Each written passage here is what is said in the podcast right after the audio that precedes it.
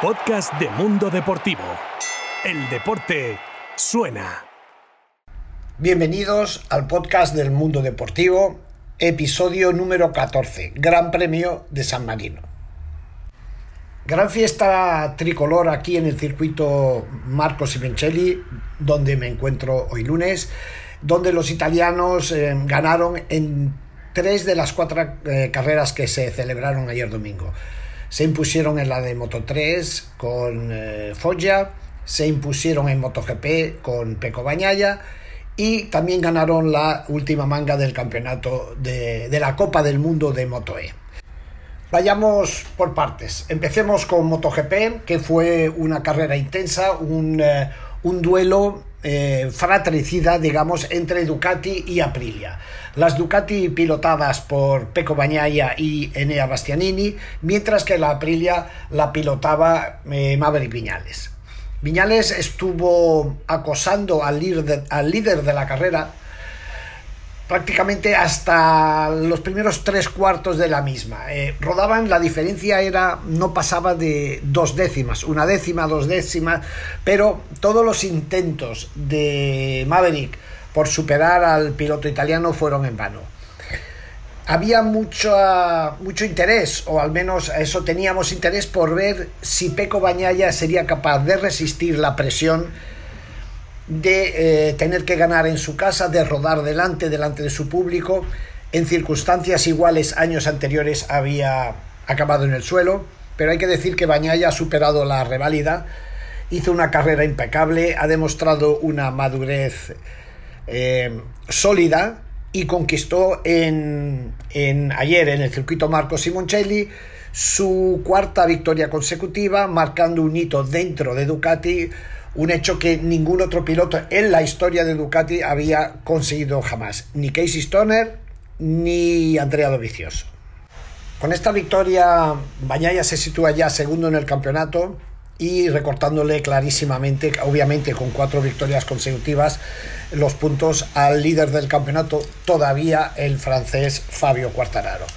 Quartararo no, no tuvo opciones en Misano. Él ya sabía que aquí venía a sufrir, le queda otro circuito en Aragón donde tiene que salvar los muebles, eh, como hizo aquí, pero eh, la clave una vez más para el piloto francés son los entrenamientos. Su moto es eh, mecánicamente muy muy inferior a la Ducati, el motor es un motor el más débil, el de menos potencia de toda la categoría y si Cuartararo se ve metido en un, en un pelotón, en un grupo donde ruedan pues las Ducati, las Aprilia, él simplemente no tiene opciones. En toda la carrera superó a un piloto y a partir de ahí lo único que puede hacer es mantener las distancias. Lógicamente está viendo cómo Bañaya poco a poco está llegando a él. Después de la carrera Fabio se mostraba entre frustrado y resignado porque mm, lo que le pasó lo tenía más o menos previsto y es exactamente el guion, el guion que siguió la carrera.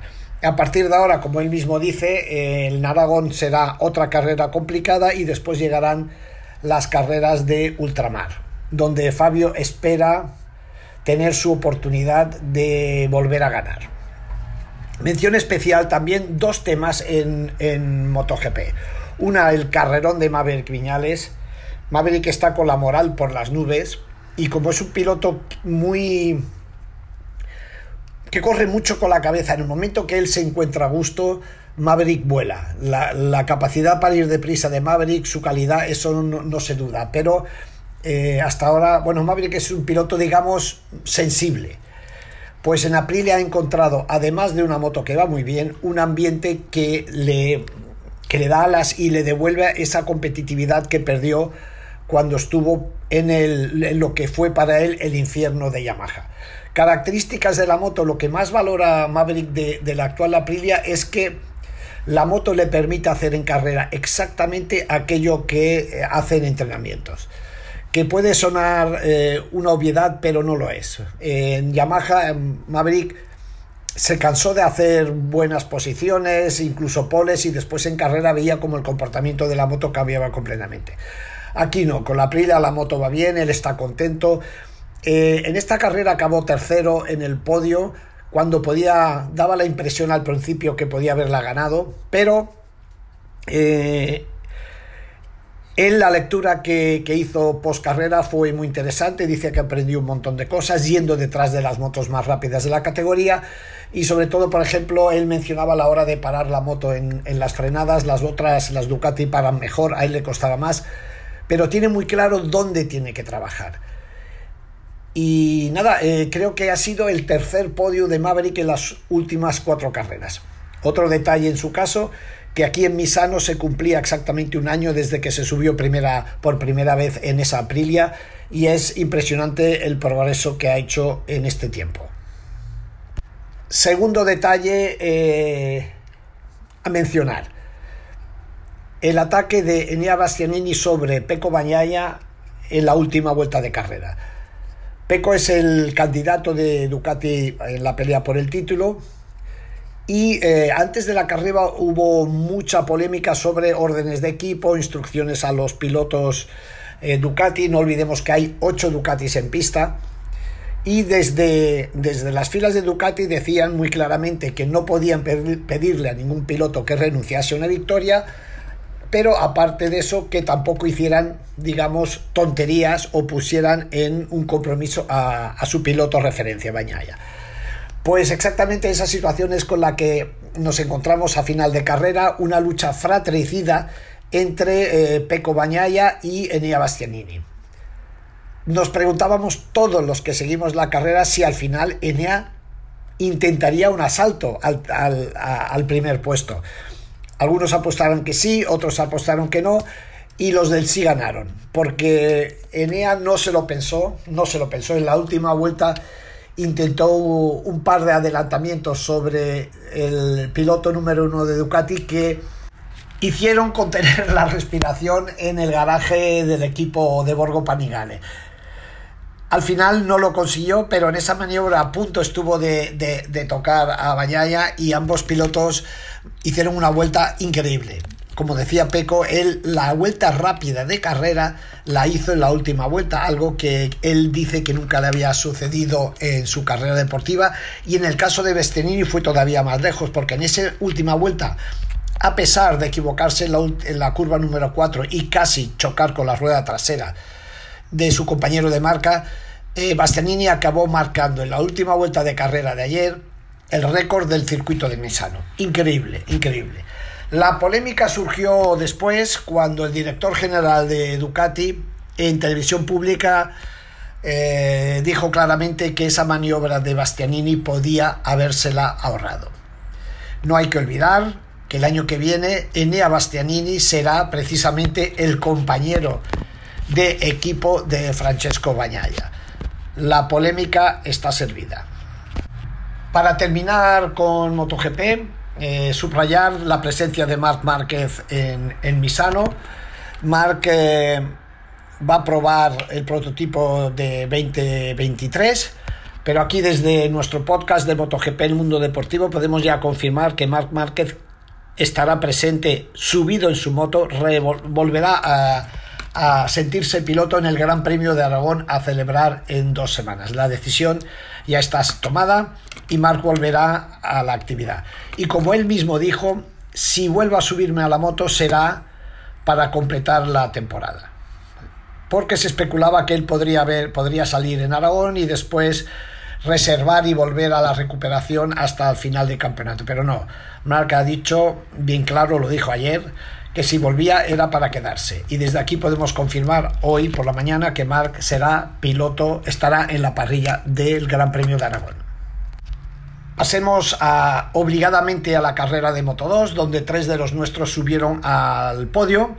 Ganador fue Alonso López, que ganó en Misano su primer Gran Premio. Obviamente estaba muy emocionado, especialmente porque es un piloto que fue injustamente expulsado del Campeonato del Mundo para dejar eh, sitio en, los equipos en los que estaba a pilotos que llegaban con dinero al equipo.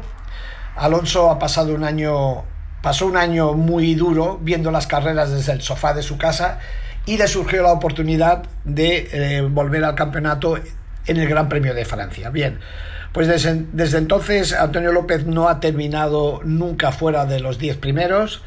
En Silverstone hace tres carreras acabó en el podium y aquí en Misano ganó la carrera.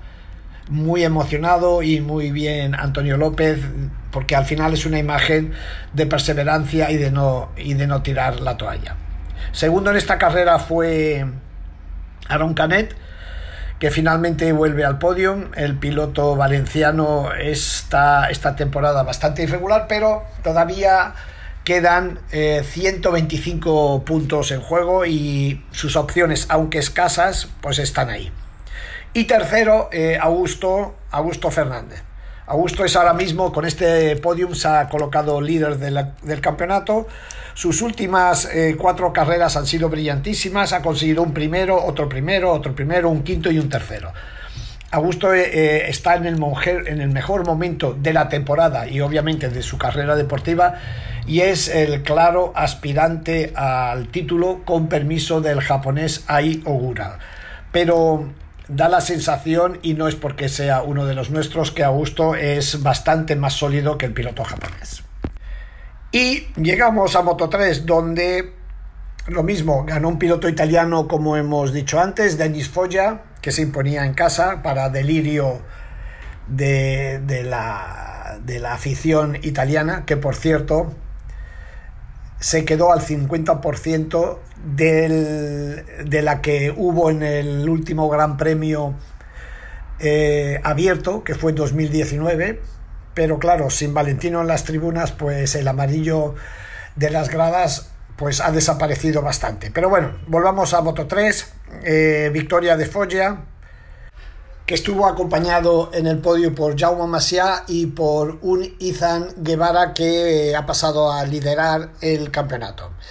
Eh, primero Ethan, segundo su compañero de equipo y hasta ahora líder del campeonato, Sergio García, que se fue al suelo en esta carrera. Sergio claramente está sintiendo la presión, las cosas no le están saliendo y está viendo cómo su compañero de equipo le está ganando eh, la, pelea por, por, el campeonato. Pero atención, atención a Folla que ya está a 35 puntos de los dos pilotos españoles. Y este es resumido lo que pasó en el Gran Premio de, de aquí de San Marino ayer domingo. Y probablemente con los highlights, los destacados de ese gran premio por, volver a ello, pues eh, ha sido eh, la confirmación de Maverick Viñales, la confirmación que acabamos de dar de Marc Márquez que ha vuelto a las carreras, Augusto Fernández eh, a tope y poco más. Nos vemos dentro de dos semanas con motivo del Gran Premio de Aragón que se correrá en Alcañiz Manuel Pecino para el podcast de MotoGP del mundo deportivo.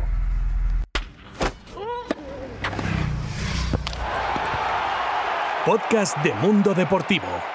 El deporte suena.